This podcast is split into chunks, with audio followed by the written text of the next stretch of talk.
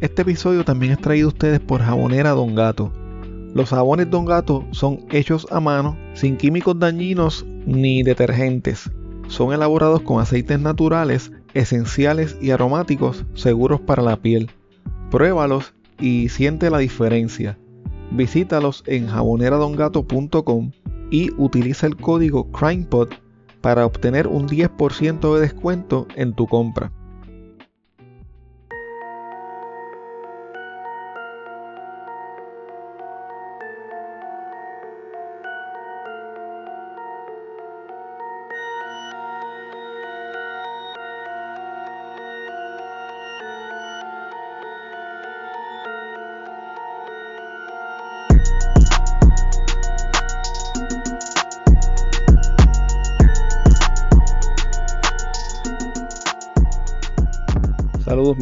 Armando y espero que te encuentres bien.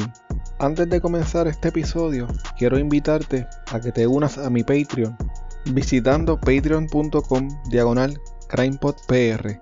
Así puedes apoyar este proyecto independiente y tener acceso a contenido exclusivo que utilizo para investigar los casos. Tu colaboración permitirá que este proyecto pueda seguir semana tras semana reseñando temas como los que escucharás en el día de hoy. Si tienes un negocio propio o eres parte de alguna empresa que le gustaría anunciarse en este espacio, puedes comunicarte conmigo a través de correo electrónico a crimepodpr.outlook.com. Recuerda también seguir a CrimePodPR en Facebook, Twitter e Instagram. Suscribirte en Apple Podcast, Spotify o en tu aplicación favorita para podcast. Y, bien importante, dejar una reseña o review de 5 estrellas. En el episodio de hoy hablamos con Juan Riestra sobre Puerto Rico durante el siglo XIX, los verdaderos piratas del Caribe y sobre Roberto Cofresí. Juan Riestra es un historiador, maestro de historia, escritor y cantautor nacido en Bayamón, Puerto Rico. Por más de 15 años reside en Ponce, donde ha enseñado historia. En Ponce publicó su libro Cinco Odiseas Puertorriqueñas, una colección de biografías boricuas de diferentes épocas de nuestra historia. Juan ha colaborado con varios podcasts y recorridos históricos con Isla Caribe Tours. Además, dirige un proyecto musical llamado Riestra y los Boiques, en el cual compone y musicaliza la historia de Puerto Rico combinando ritmos folclóricos y modernos. En el presente trabaja en un libro sobre los piratas de Fajardo y el este de Puerto Rico, que publicará este año. A continuación, la primera parte de esta interesante conversación. Pues saludos Juan, bienvenido a Crime Puerto Rico, para mí es un placer eh, poder tenerte aquí. El propósito de estar eh, hablar contigo hoy era más bien hacer como un tipo de reaction, como le llaman, ¿verdad? Una reacción al, episodio de Cofresí. Algo que no es normal o, muy común en, mi, en mi tipo de podcast, solamente lo he hecho en una ocasión con la masacre de Ponce, porque el tema era para mí súper interesante, no tenía mucho conocimiento, y cuando trabajo un tema del cual no tengo mucho conocimiento, pues me preocupo de que la información que yo diga en el episodio pues sea lo más certera posible. Y si hay algún error que corregir o algo, pues que se pueda aclarar. Y tú me habías escrito en alguna ocasión para una, una, actividad que tú tenías sobre Correa Coto. Yo, yo me puse a ver tu perfil en Instagram y, vi un par de videitos bien interesantes. Entonces cuando estoy editando el, el episodio de, de Cofresí, yo le escribí a Esteban Gómez de Plan de Contingencia de algunas dudas que yo tenía con lo que era la cédula de gracia y demás. Y él me dijo, hablate con Juan Riestra, porque él es un historiador y él sabe mucho de Cofresí. Y yo le dije, fíjate, Juan Riestra, creo que es el, muchacho que me escribió hace poco. Entonces me meto a los mensajes y digo, ven así, en, en efecto. Y te escribí y cuadramos esto bien rápido.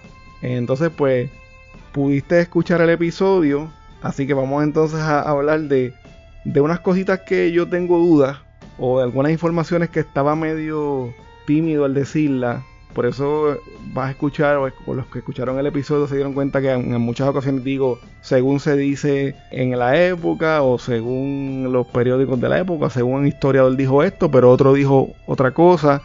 Y está esta incertidumbre en, en la información y quería pues que aclaráramos eso contigo. Tú me dijiste bien rápido que sí, te agradezco por eso, así que bienvenido a CrimePod. Eh, Juan, gracias por aceptar la invitación.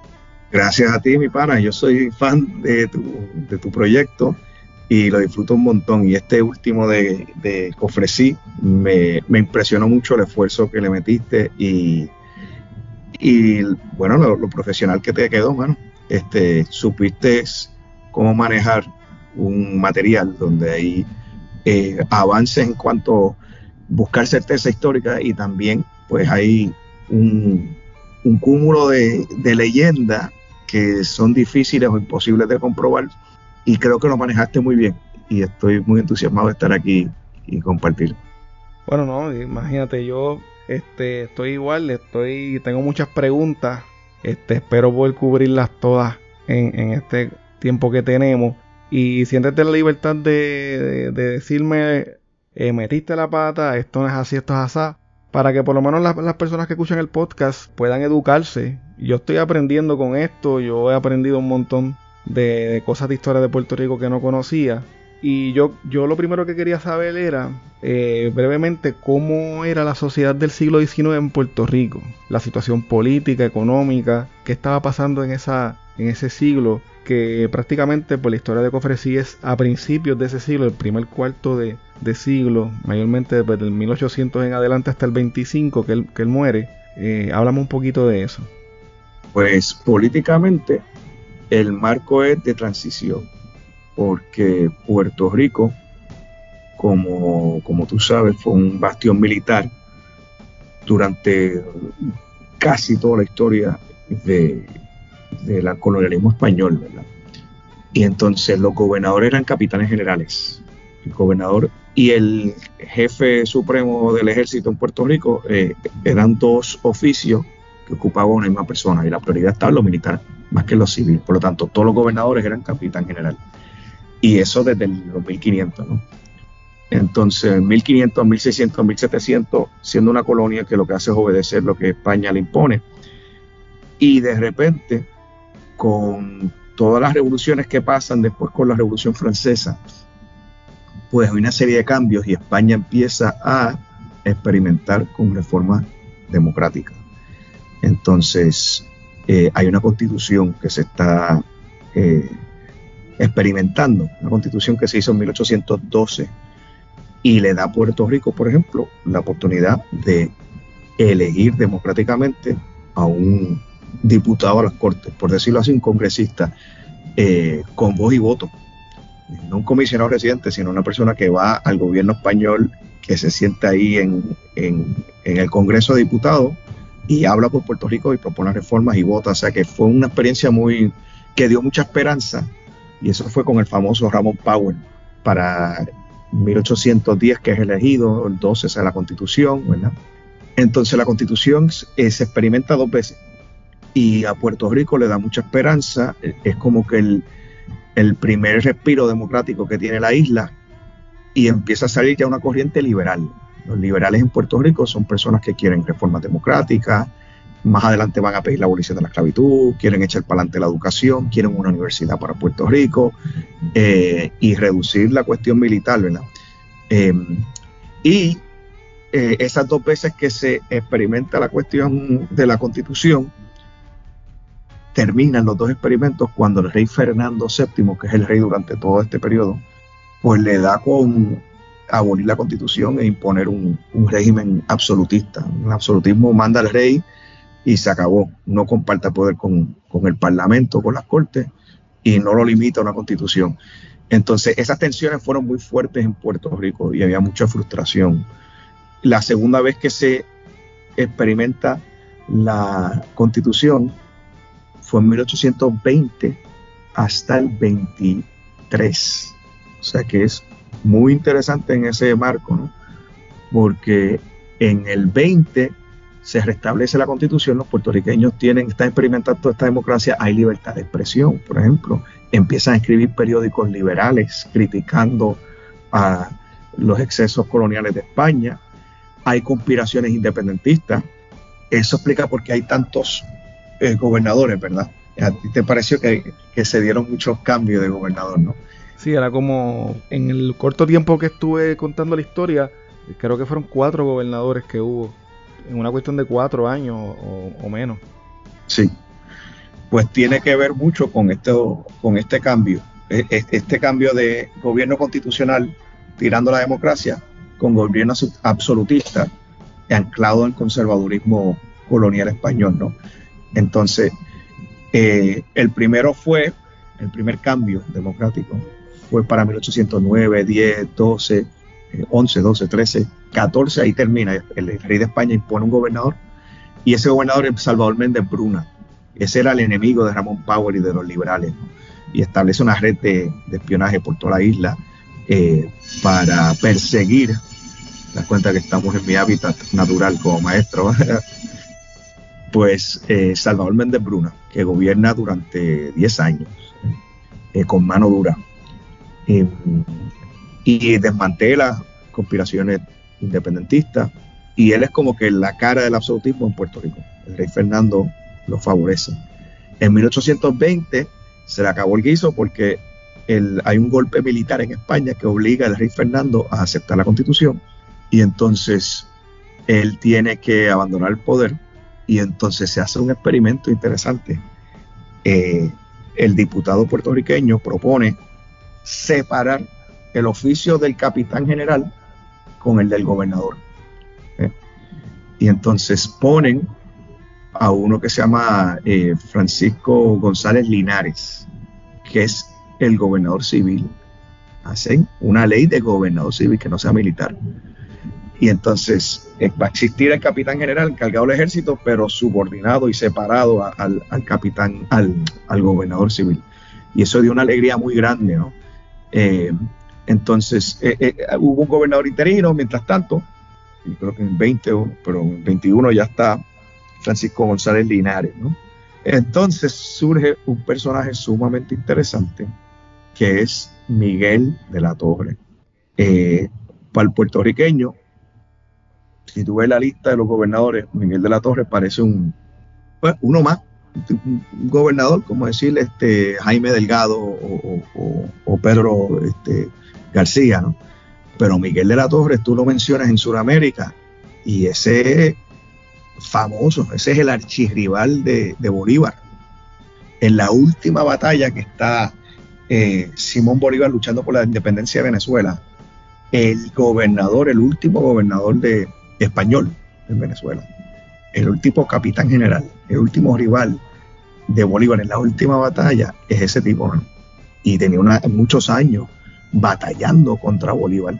Y de hecho le llegó a ganar en alguna que otra ocasión, pero esa última batalla épica de 1821, que es la, la batalla de Carabobo, que el año pasado se celebraron 200 años, un es un día feriado en Venezuela, cuando Bolívar derrota a Miguel de la Torre en Carabobo. De hecho, tú vas al Parlamento de Venezuela y tú ves una bóveda donde está pintado Bolívar a caballo y, y Miguel de la Torre al lado. O sea que Dime qué gobernador de Puerto Rico está montado a caballo con una búsqueda.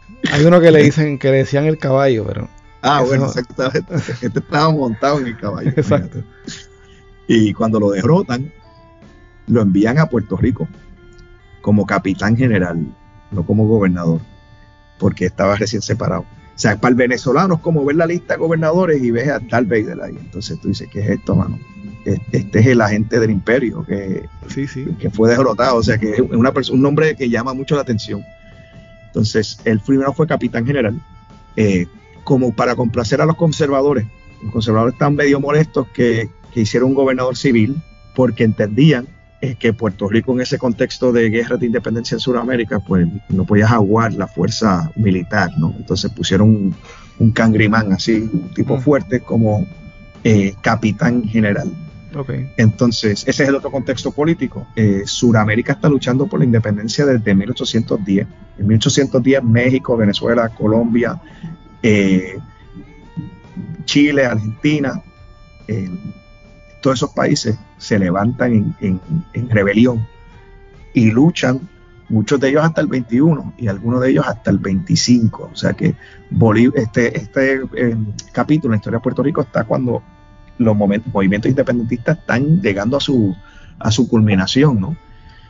Y este señor llega a Puerto Rico, imagínate tú, ponerte su lugar, él tiene como que la, la mancha de ser el gobernador que perdió a Venezuela. Y él tiene como que una reputación que es restaurar. Ok. Y ¿qué pasa? En el 21, él llega el 22 realmente, como capitán general. El 23, el rey de España logra hacer un contragolpe y destruir el gobierno este, constitucional y acaba con todas las reformas liberales y democráticas y vuelve a imponer un gobierno eh, absolutista de mano dura. Entonces todas esas reformas de libertad de expresión pues se perdieron. Eso fue en el 23, muy interesante porque el 23 es cuando empieza Cofresí con sus andanzas, ¿no? Eh, las que conocemos, ¿verdad? Y entonces cuando se acaba eso, el 23, pues sacan al gobernador civil y Miguel de la Torre, que ya era capitán general, se convierte eh, gobernador en propiedad. Y el tipo gobernador hasta, hasta 1837. O sea que el tiempo que él gobernó Puerto Rico es comparable solamente a Luis Muñoz Marín. O sea que si está bien arriba de los gobernadores que estuvieron más tiempo y pudieron como que moldear más a Puerto Rico a, a, su, a su visión.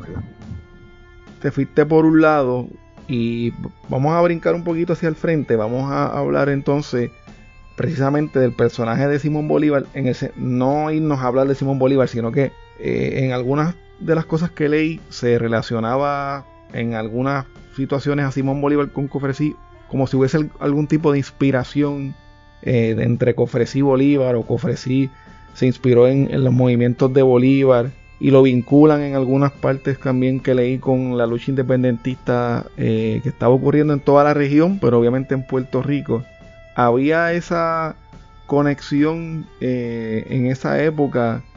Sí, obviamente pues en aquella época no había comunicación tan rápida como ahora, redes sociales y demás, pero de alguna manera se corría la información de lo que estaba pasando en Venezuela, lo que estaba pasando en la República Dominicana.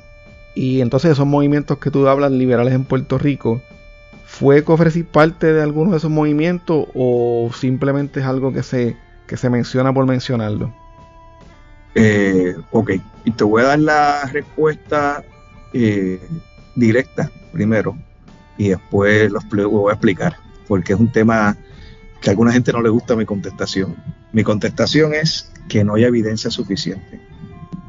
O sea, es posible, es posible. O sea, hay, una serie de, razones y, datos históricos que, que nos recuerdan que eso pudo haber sido una realidad. Es posible. Es una posibilidad pero no hay evidencia suficiente para contundente para decir que Cofresí era independentista o que era un corsario de Bolívar. Eh, voy a explicar un poquito primero las razones a favor de esa interpretación y después te voy a decir por qué creo que a pesar de eso no, no hay suficiente. Como tú dijiste en el podcast, había pasado 100 años de la época dorada de la piratería, ¿verdad? Golden Age of Piracy, como le dicen en inglés. Entonces, me gustaría que existieran otras terminologías que no se han acuñado, ¿verdad? Pero esto se puede llamar la última eh, edad de la piratería, o the last age of piracy, diría yo. O sea, que hay como que una oleada. La primera en los 1500, culmina a finales, a principios de 1600. La segunda, la famosa, es como los 1600 mediados hasta eh, los 1720, pero para los 1776, para ahí, cuando empiezan los americanos su guerra de independencia, hasta 1825, precisamente esos 50 años, para mí debería llamarse la última, eh, el último periodo de la de, de, piratería, en, el Caribe, the last stage of piracy. ¿Por qué? Porque Estados Unidos empieza su independencia y es muy normal que un país recién independizado pues esté pues eh, apretado de dinero, ¿no? Y entonces Estados Unidos no nació con un Navy, sino lo que hacía era muchas veces contratar a gente privada, ¿no? Con sus barcos. Y esa gente se convertía en corsarios.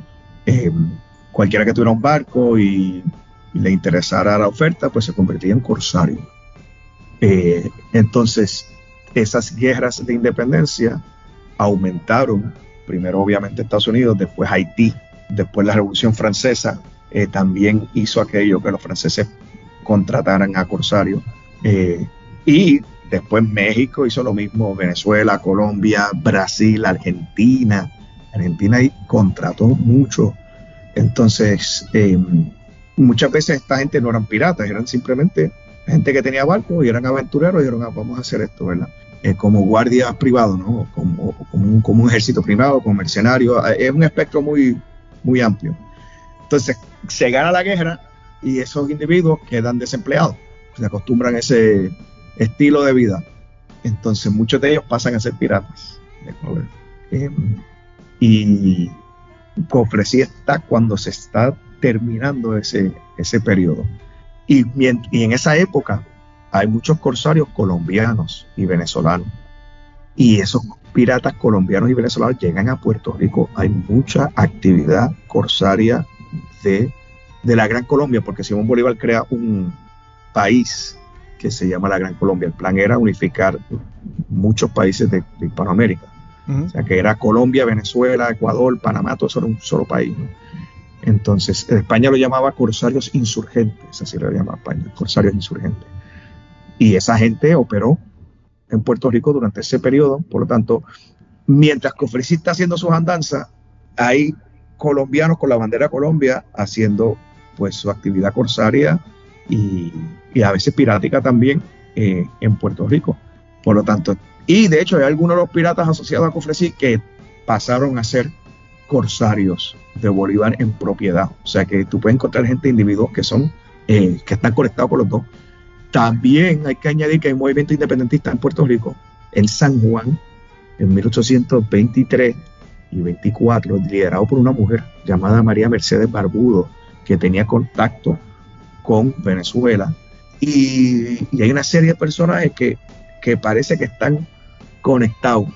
Yo te añadiría que tan, bueno, Puerto Rico antes, en 1810, esto se me olvidó decir, en 1810-11 en San Germán hubo una conspiración que estaban traficando cañones y armas desde Guánica, que venía de, de Caracas, Venezuela, hasta Guánica. Por lo tanto, ese contacto con los independentistas de Sudamérica estaba bien conectado, especialmente Venezuela, Venezuela y Puerto Rico, los independentistas están muy, muy conectados. Había un puertorriqueño que se llamaba Antonio Valero, que era la mano de, bueno, la mano derecha de Bolívar, la gente exagera un poco, pero era, era, por lo menos en una batalla sí lo fue.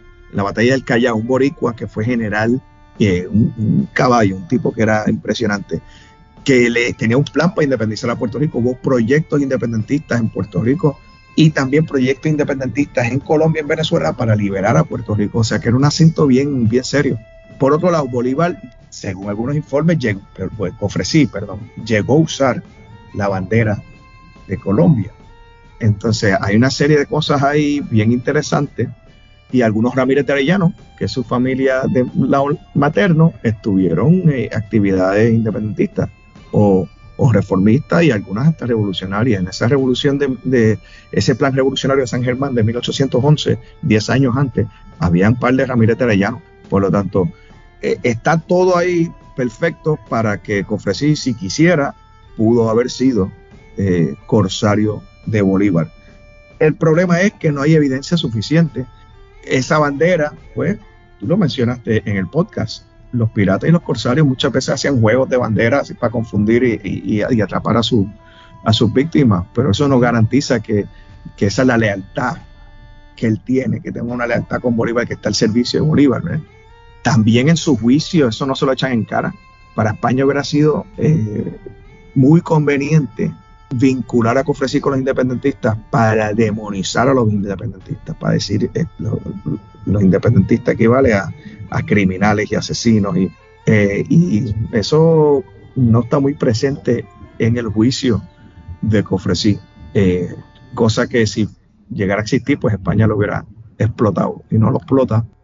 Em, creo que hay un poquito, yo, mis panas independentistas, yo soy independentista también, pero mis panas a veces como que se ilusiona mucho, porque suena bien cool, pirata, independentista, ¿no? Pues, con toda la aventura.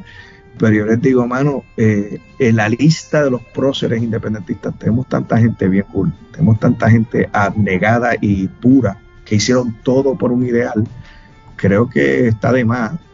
No hace falta. Exactamente, no hace falta elevar personas que, que son grises moralmente y, y que no que probablemente no estuvieron luchando por, por unos ideales, ¿verdad? Lo mismo, a mí me pasa lo mismo con este señor, con Águila Blanca. Con Águila Blanca quieren muchos elevarlo al líder independentista que quieren, pero era una persona que, que en mi opinión, pues tenía un historial más bien de ser un bandido de eh, que sí tuvo algunos vínculos con los independentistas, pero hay otros líderes independentistas en esa época que nos que olvidamos con tal de estar eh, seguir a Águila Blanca opaca a otros líderes que, que, realmente por sus ideales sacrificaron todo, ¿no? Entonces hay que pensar que en esta guerra de independencia había este tipo de, de Han Solo. No sé si, si está familiarizado con, con, Star Wars, pero Han Solo era como que una persona que no era parte de la rebelión, que era un contrabandista, contrabandistas y revolucionarios, a veces por interés y a veces por ideales, pues a veces trabajan juntos, pero no siempre eh, el contrabandista pues termina entrando de lleno al ideal independentista y, poniéndolo eso como su prioridad. Por lo tanto, mi contestación es que ofrecí, pudo haber sido corsario de Bolívar, pudo haber sido independentista, eso no se puede todavía eh, descartar, pero hay que ponerlo como una hipótesis que todavía le falta eh, evidencia suficiente. Ok, me, parece genial la manera en que lo planteas y a mí por lo menos la percepción que yo tuve de lo que leí, yo tengo poco tiempo para crear un episodio, ¿verdad? Pero de lo que leí, sin hacer un análisis muy profundo, pues me parece más que sus intenciones eran por ejemplo, vamos a hablar un poco ahora de, quién era él y de su origen. Me parece que esa, esa origen que él tiene de, la nobleza y perder la, eh, riqueza y, empobrecerse, para mí su motivación era más económica. Su motivación para mí era una motivación de volver a, hacer lo que yo era y, elevar el pues, prestigio o, mi ganancia económica y, ser rico eh, como yo era antes cuando era pequeño. Por lo menos esa fue mi percepción, ¿verdad? No es que sea un análisis profundo. Y, quería entonces entrar eh, un poquito más de lleno en Cofresí, en el origen de, la familia, en el origen del apellido. Este, yo siempre me da risa lo de españolizar el nombre. para mí eso es un chiste que yo siempre hago. Por ejemplo, con, con las caricaturas, ah. eh, que les cambia los nombres de inglés al español, con la realeza inglesa que acá le decían la reina Isabel y el príncipe Guillermo y todas esas cosas, a mí pues me parece un poco rara. Y el apellido Cofresí, pues obviamente es tan difícil de pronunciar que yo no lo voy a intentar de nuevo ahora, porque lo, pude lograr en el episodio. Pero esa, esa gente que viene de, de Austria o Alemania y algunas partes dice que son de Praga, cómo llega esa gente a Puerto Rico y esa cuestión, esa costumbre de españolizar, si puede hablarme bien brevemente de eso, para entonces hacer como que la biografía de Cofresí. Y yo creo que el mejor estudio que se ha hecho de la ascendencia de Cofresí lo hizo Úrsula Costa, una alemana precisamente, casada con, un boricua en Puerto Rico, que terminó viviendo, creo que en Cabo Rojo precisamente, o, o en noroeste. Y además yo creo que, que es que era psicóloga, exactamente, que, y se atreve a hacer unos análisis ahí eh, psicológicos, pues, el, eh, eh, brillante, un, librito bien cortito. ella estudia el papá, y ella empieza a decir que el papá está más interesante que, que llega a decir ella. Entonces, ¿qué es lo que pasa? El, yo veo a Cofresí como un alemán. Von Kufferschein es súper alemán, ese nombre. Lo que pasa es que, porque podemos llamarlo austriaco, una parte del imperio austrohúngaro, eh, bueno, sí, austriaco, pero Austria en aquel momento era, bueno, los austriacos hablan alemán, por lo tanto, eh, algunos dirían que, el hecho de que sean dos países distintos es un, accidente histórico, ¿no? Pero Austria en aquel momento tenía la costa de Italia, norte, ¿verdad? Y entonces Trieste, que es donde él venía, eh, pudo, puede confundir a la gente hoy que si es Italia, que si es eh, Austria, que si es Alemania, ¿verdad? Pues yo diría que es austríaco, aunque las, que la vida, la, ciudad donde estaba eh, hoy es de otro país. Entonces, ella se pone a investigarlo y ella descubre que la razón que él dice que él llega no aparente ser la, razón verdadera. Este hombre llega para el siglo XVIII, 1700 finales, ¿verdad? Y dice que tuvo que salir por un duelo. Curioso porque las oleadas de europeos, la gran oleada de europeos, como tú sabes, viene con la Real Cédula de Gracia, que son 1815. O sea que él se está adelantando, cuando aquí todavía ver una persona así era algo bastante eh, exótico. Y él dice que tuvo que salir por un duelo y que era eh, conde. Se puso un título nobiliario bien alto y la cuestión del duelo pues suena bien romántico, ¿verdad? Siempre son cosas de honor y, pelear con la espada y que se tuvo que ir. Entonces creo que fue un tipo que impresionó mucho. me imagino blanco, alto, muy, y para la aristocracia puertorriqueña en aquel momento, pues esos son elementos pues atractivos o exóticos. Entonces entiendo yo que el abuelo materno de Cofresí era el alcalde de, Cabo Rojo, o el fundador de Cabo Rojo, el primer alcalde, eh, Ramírez de Arellano, que es una familia que fundó muchos pueblos. Tú ves la lista de los alcaldes de San Germán y tú ves Ramírez de Arellano, Chorrete, muchísimo. Eh, tú ves Ramírez de Arellano, alcaldes de casi todos los municipios del suroeste y fundadores de esos municipios cuando se va a hacer, ¿verdad? Eh, entonces le pareció interesante a este alcalde de San Germán que su hija se casara con este... El conde de Exactamente, exactamente. Y entonces se puso a investigar Úrsula Costa y descubre que, que un tipo mintió sobre su, su aristocracia. Sí era aristócrata, pero una aristocracia bajita, no era tan alta. Eh, y después sucede que era contrabandista.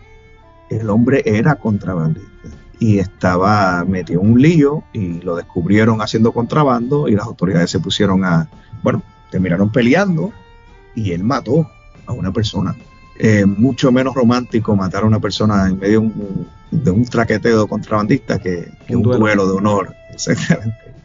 Entonces el tipo se va de Trieste porque tenía unos problemas. O sea que ya podemos ver, antes de que Cofresí naciera, en su familia existía este asunto de nebuleo y, de querer aparentar y un historial eh, criminal, ¿verdad? De contrabando y entonces y eso de vivir en dos mundos, el, de la apariencia social y también el de el de ganancias ilegales y, y violento. Entonces eso habrá influido mucho en su en su crianza. Y ella llega a una conclusión, Ursula Costa llega a una conclusión muy similar a la que tú dijiste, que es posible que era un muchacho que está acostumbrado a un nivel de vida que pues, se pierde. Entonces te topas con la realidad que una familia que se supone que fuera bien rica y, el hombre pues no tenía ni casa. Eh, hay quienes dicen que quizás vivió en un bohío cuando estaba casado con su hija y con su esposa y tuvieron a su hija, pues porque no aparece la casa de él como propietario en ningún en ninguno de los censos, por lo tanto, lo único que mencionan que en aquel momento las casas que no eran así propias eran bohíos, por lo tanto, es posible que el tipo viera un bohío. O sea que eso puede ser una de las razones que lo lanzó a ser pirata. Ursula Costa añade otro, otras consideraciones, eh, un poco atrevidas. Esto le, le salió la cuestión de psicóloga. Sí. O sea que los historiadores tenemos que tener cuidado en, entrar en esos detalles, pero ella dice, mira, además era el nene chiquito, el, menor de la familia, seguramente era el consentido. Eh, seguramente pues ella dice que se lo imagina como muy guapo, de chiquito, ¿verdad? Un tipo que es rubio, de ojos azules, que en aquel momento en la, en, la clase alta, las élites, pues eran atributos favorables. Un muchacho de familia rica, venida menos, hijo menor consentido, que no está acostumbrado a ganarse la vida con lo difícil y buscó lo fácil, quizás. Así lo pone ella, ¿verdad? Eh, ¿Cuál es el nombre de ese libro para que el que escuche pueda, si le interesa, pedirlo, comprarlo? Eh, ah, chacho, está bien difícil de conseguir. Piratearlo. se llama eh, se llama Cofresí y Dukudrai. Dukudrai. Esos son dos personajes alemanes o algo así alemanes en la historia de Puerto Rico. Hombres al margen de la historia, así se llama. Cofresí y Dukudrai. Eh, porque ella va analizando esos dos. era un general de Bolívar para esa misma época que estuvo involucrado en un plan independentista para Puerto Rico en 1822. Y son dos personas que, no se estudia mucho, un librito finito y ella pues va a las fuentes y estudia los antepasados de Cofresía hasta, hasta muchas generaciones hacia atrás. ¿eh? Eso lo recomiendo, si lo encuentran. Yo si acaso busco algún enlace o algo y lo pongo en, el Patreon o lo pongo en, alguna de, las páginas para que lo puedan ver. Ya que eh, entraste un poco en la línea de lo criminal, brevemente, en, lo que yo estuve leyendo y en lo que digo en el episodio, la dura realidad de la época económica, especialmente después de la cédula de gracias, que obviamente pues crea una inestabilidad y crea unas diferencias de clase y unas cuestiones con lo que ya estaba aquí establecido en Puerto Rico, que no quiero entrar en algo político, pero de momento se me vino a la mente como la ley esta que están hablando, la ley 22 y, y esta gente que vienen de extranjero a hacer riqueza aquí y demás, pues se me pareció en algo, ¿verdad? Esa, esa, ese grupo de personas que llegó acá eh, a invertir, eh, entre comillas, en, Puerto Rico. Y pues eso creo que los locales pobres recurrieran entonces a la criminalidad para poder salir para poder sostenerse y obviamente ahí entra Cofresí, pero ¿qué, ¿cuáles eran los crímenes más comunes en esa época? Porque ahora mismo, pues, si tú escuchas mi podcast, pues es la violencia de género, eh, el narcotráfico, ese tipo de cosas. Pero en aquel momento yo entiendo que era más una cuestión de, me imagino que robos y contrabando y demás. ¿Cómo era la criminalidad en, ese primer cuarto del siglo XIX? Pues yo diría eh, no me atrevería a decir cuáles eh, eh, los crímenes más comunes. Tendría que leer más para poder hacer el ranking más serio. Te puedo decir los que me llaman la atención, que, se mencionaba mucho, aparte de la piratería, y el contrabando. El contrabando era rampante. Quizás podemos hablar un poco de eso, del contrabando, poquito después. Pero lo más relacionado así a Cofresí era el asunto de bandidos o, bandoleros de camino, Un grupo de, ladrones de caminos, como las películas de vaqueros, por esos caminos de Laja, Yauco, ¿verdad? Guánica, que imaginarse caminos de campo, donde lo que hay es mucha vegetación por los lados y, pocas casas.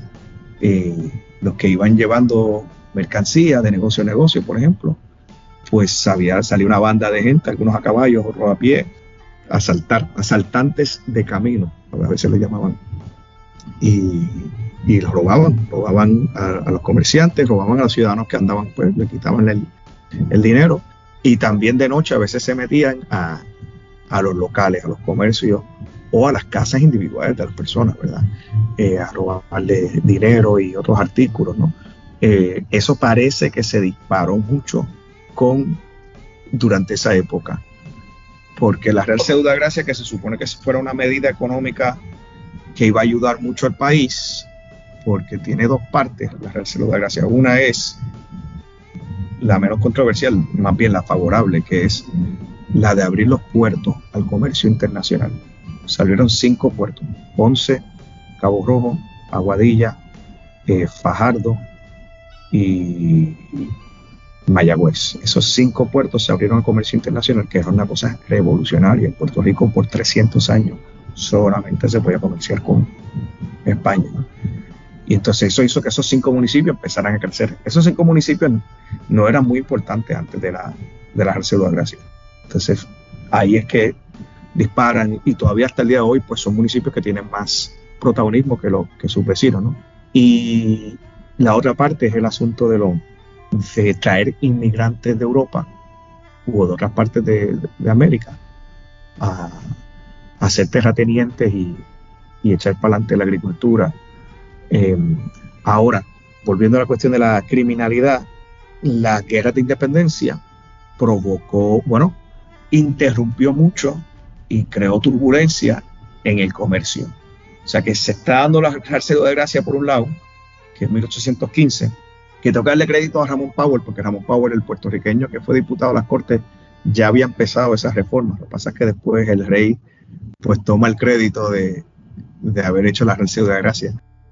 Pero nivel es otro tema. Eh, está esta medida que se supone que amplía el comercio puertorriqueño más que nunca y se da la guerra de independencia que hace que la guerra haga que el tráfico hacia Puerto Rico pues fuera menos frecuente o que fuera muy accidentado y, también los ataques de los corsarios y de los, y de los piratas, ¿no? Por lo tanto, eh, eh, está pasando esa cosa, esa esperanza de que la economía va a echar para adelante y a la misma vez problemas económicos que hace que la gente se desespere. Y, recurre entonces al crimen para poder eh, sostenerse. Sí. Mencionaste lo de los caminos y mencionaste Yauco, mencionaste Guánica. Hay uno mm. de los partes que yo menciono que es el incidente de Yauco, que fue un, aparentemente fue un robo bastante notorio en esa época, donde se vincula de alguna manera a Cofresí en tierra, no en mar, sino Cofresí en tierra antes de, de sus andanzas como pirata. Y un personaje que se llama el holandés, que se convierte en una especie de, chota que señala a, a Cofresí. Y, creo que es la primera vez que arrestan a Cofresí en esa época. ¿Sabes algo de, ese evento que me puedas mencionar?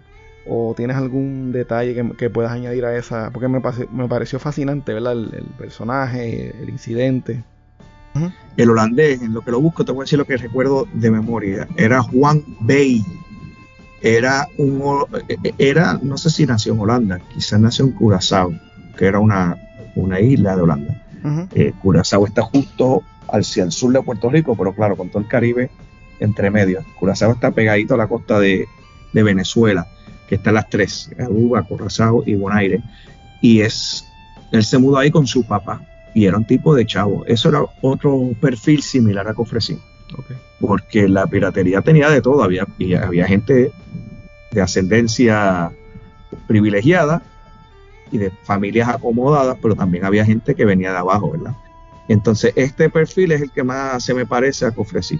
Una persona con cierto ranking. Era un poquito mayor, tengo entendido que tendría como cuarenta y pico años comparado con Cofresí, que era más joven que ofrecí muere a los 33. Eh, a él después lo envían a Cuba y no recuerdo cómo terminó la cosa. Y ahí yo creo que se perdió el rastro de Juan Bain. Sí, en la, parte que yo leí, pues lo que dice de él es que una vez capturan a Cofresí, él entonces se va, se va de Puerto Rico y no se sabe más nada de él. Pero lo, lo mencioné porque me pareció el nombre, simplemente el nombre me pareció este, como un nombre de personaje y, pues eso es lo que me gusta de esta historia, que parece como... Tiene, tiene mucha, mucha cosa de, llevarla al cine o a una serie. Seguro. Los apodos están brutales. El portugués, el holandés, el campechano. De, a uno que le llaman Jimmy, otro que llaman Ceniza, otro llaman Venado. Los nombres están bien, bien locos. me parece interesante. Bueno, hasta aquí el episodio de hoy. El próximo miércoles no te puedes perder la segunda parte de esta conversación en donde hablamos de cómo fue el final de Cofresí y de la última era de los piratas del Caribe. 60 piratas franceses llegaron a la orilla de Aguada, atacaron al pueblo de San Germán con escopetas y espadas asaltando casa por casa.